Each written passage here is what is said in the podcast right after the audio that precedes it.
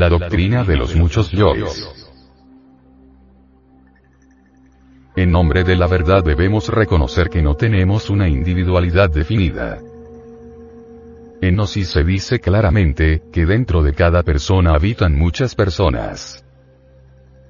Esto podría ser rechazado por los fanáticos de la dialéctica materialista, pero jamás podría ser impugnado por los hombres verdaderamente inteligentes ira, codicia, lujuria, envidia, orgullo, pereza, gula, con todas sus ramificaciones, constituyen, en el fondo, una serie de sucesivos yoes que viven dentro de nosotros mismos, aquí y ahora.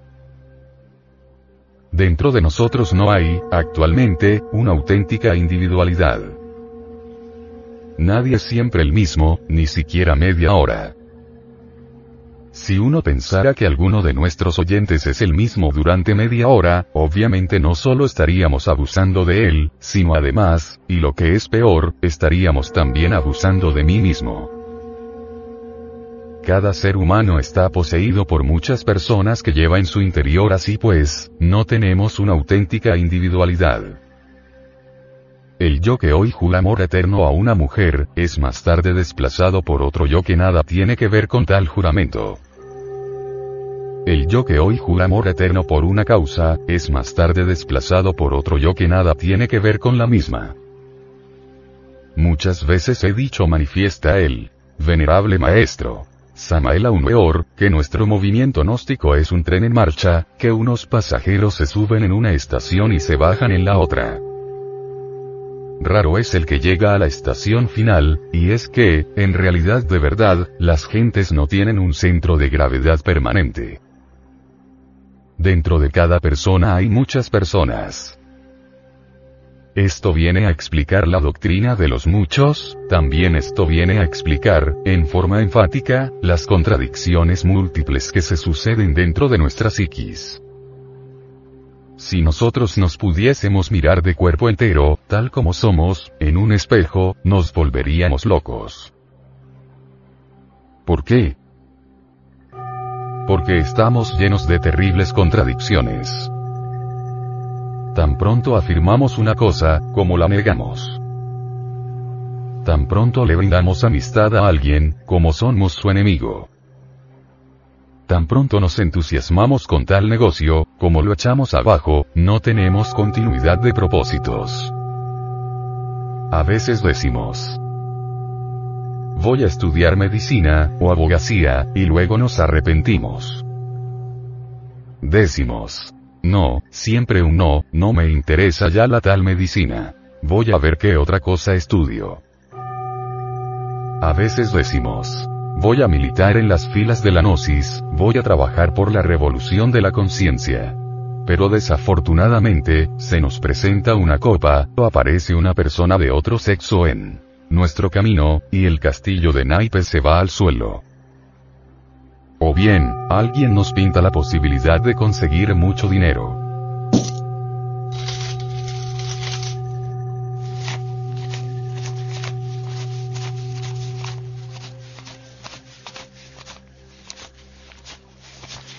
De hacer buenos negocios, y entonces las magníficas intenciones que teníamos, quedan destruidas.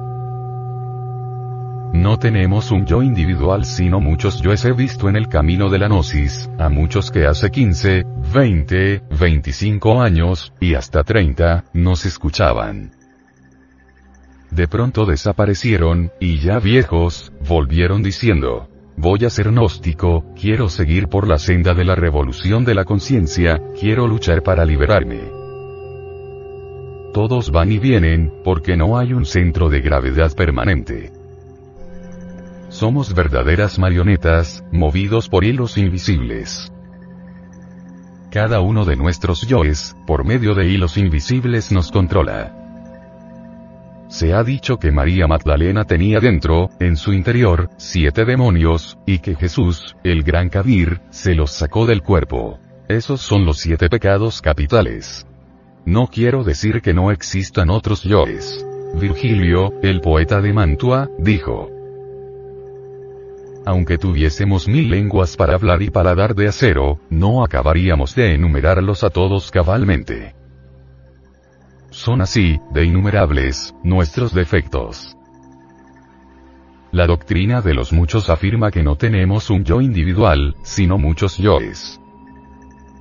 Existe el yo amo, el yo odio, el yo tengo celos, el yo tengo rencor, el yo tengo resentimiento, el yo tengo lujuria, el yo me voy a vengar, el yo soy comerciante, el yo necesito dinero, etcétera, etcétera, etcétera.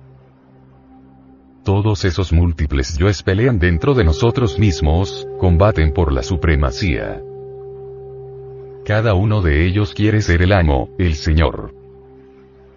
Nos parecemos nosotros, de verdad, a una casa llena de muchos criados, donde cada uno de ellos se siente siendo el amo.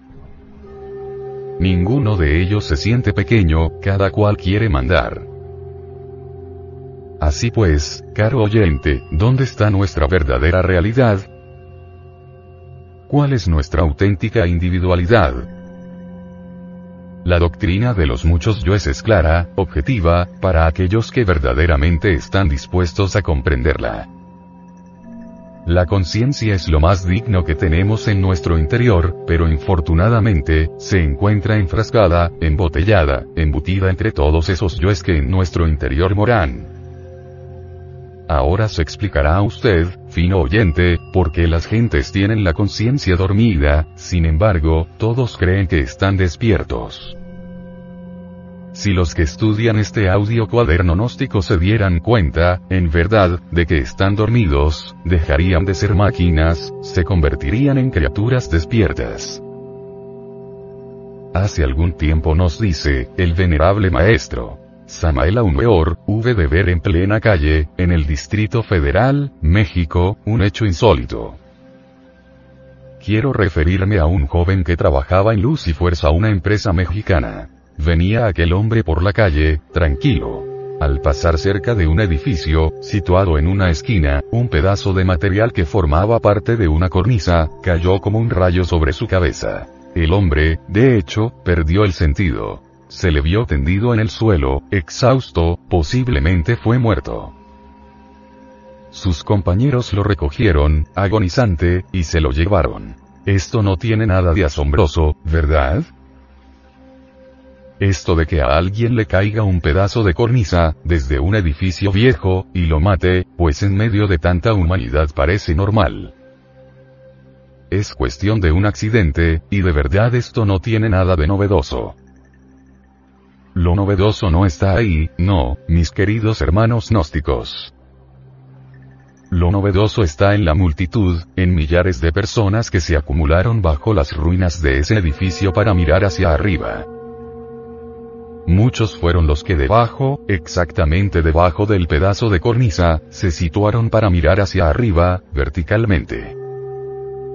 Así fue como quedé yo asombrado. He ahí el estado de inconsciencia en que se encuentra la humanidad.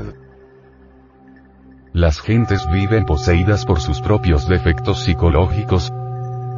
Recuerdo también, hace unos 20 años, algo extraordinario. Sucedió que estando yo en un mercado, llamado Mercado Gómez, en la colonia federal, explotó, de pronto, un depósito de dinamita.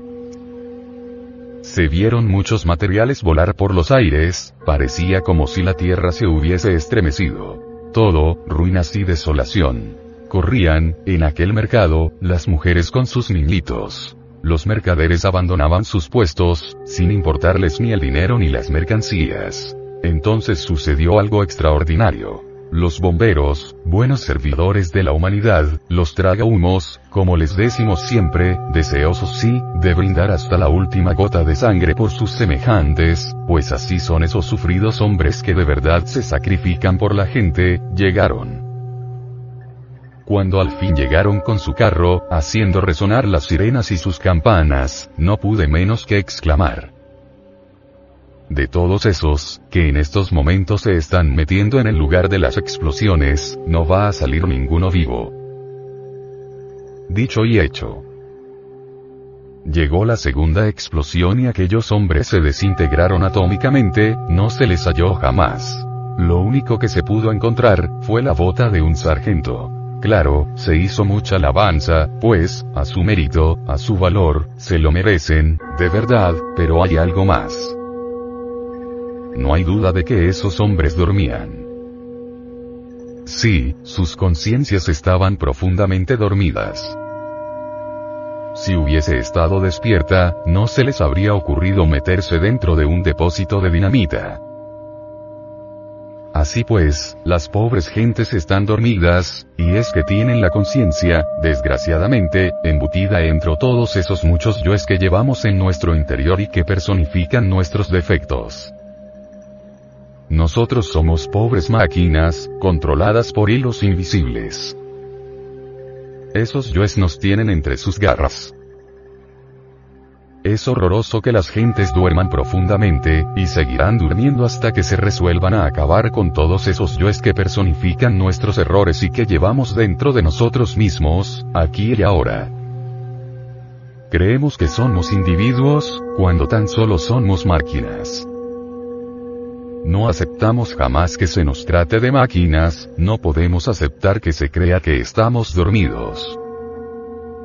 Nos sentimos despiertos, muy despiertos, mas en verdad dormimos. Ahora comprenderán por qué el Cristo, allá en el Calvario, exclamó. Padre mío perdónalos, porque no saben lo que hacen. Si aquellos que lo crucificaron hubieran estado despiertos, puede usted, amable oyente, estar absolutamente seguro de que no lo habrían crucificado. ¿Quién, que esté despierto, se atrevería a crucificar al Señor de Gloria? ¿Qué despierto se atrevería a envenenar, por ejemplo, a Gautama, el Buda Sakyamuni? ¿Qué despierto se hubiera atrevido a llevarle veneno a Milarepa, aquel poderoso iniciado del Tíbet oriental? Solo los dormidos son capaces de tales cosas. La posesión del ego es algo asqueante, hay necesidad de despertar. Ante todo, tenemos que aceptar la doctrina de los muchos. No estamos obligando a nadie que acepte esa doctrina en forma dogmática. Únicamente queremos invitarlo a la aceptación mediante una reflexión analítica de fondo.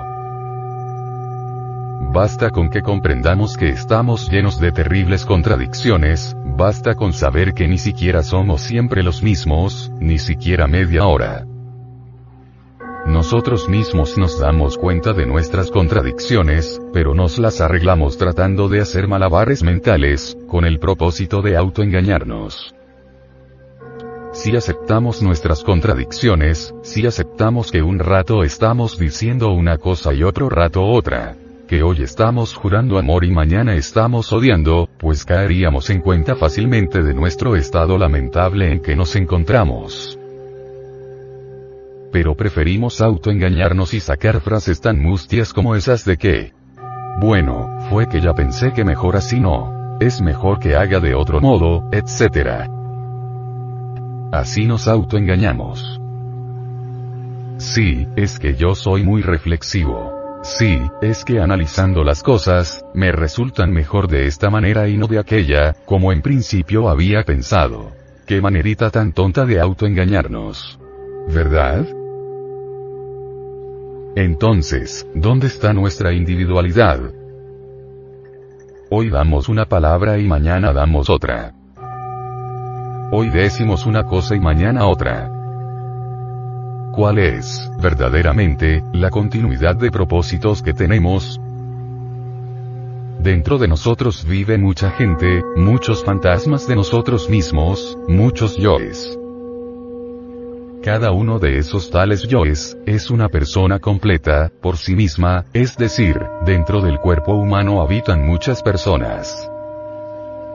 Habita el yo odio, el yo amo, el yo envidio, el yo tengo celos, el yo tengo lujuria, etc. etc. etc. Hay también yoes, dijéramos, prestidigitadores que son capaces de producir ruidos, sonidos, levantar mesas, hacer malabares de toda especie, eso lo saben muy bien los especialistas en magia práctica, en psiquismo de tipo experimental. Pero si nosotros no analizamos, si nosotros no reflexionamos sobre la doctrina de los muchos, si meramente la rechazamos, así porque sí, si no nos abrimos a lo nuevo, no será posible, entonces, cambio alguno. Cuando aceptamos la doctrina de los muchos, estamos en posibilidad de cambiar. Cuando aceptamos la doctrina de los muchos, estamos resueltos, de verdad, a eliminar esos muchos que viven en nuestro interior, a fin de liberar la conciencia y despertar radicalmente. Ante todo, se hace necesario aceptar la doctrina de los muchos.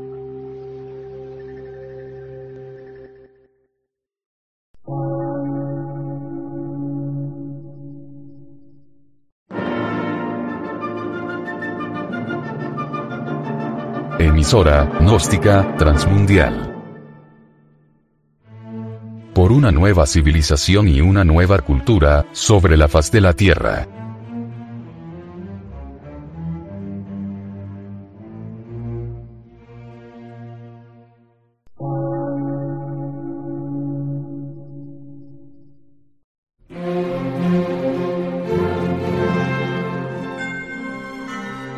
De radiodifusión.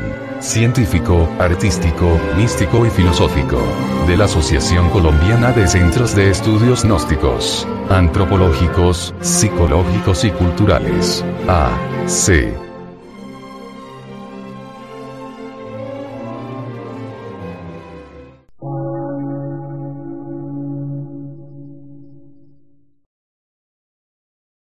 Lectura en movimiento. Difusión sin fronteras.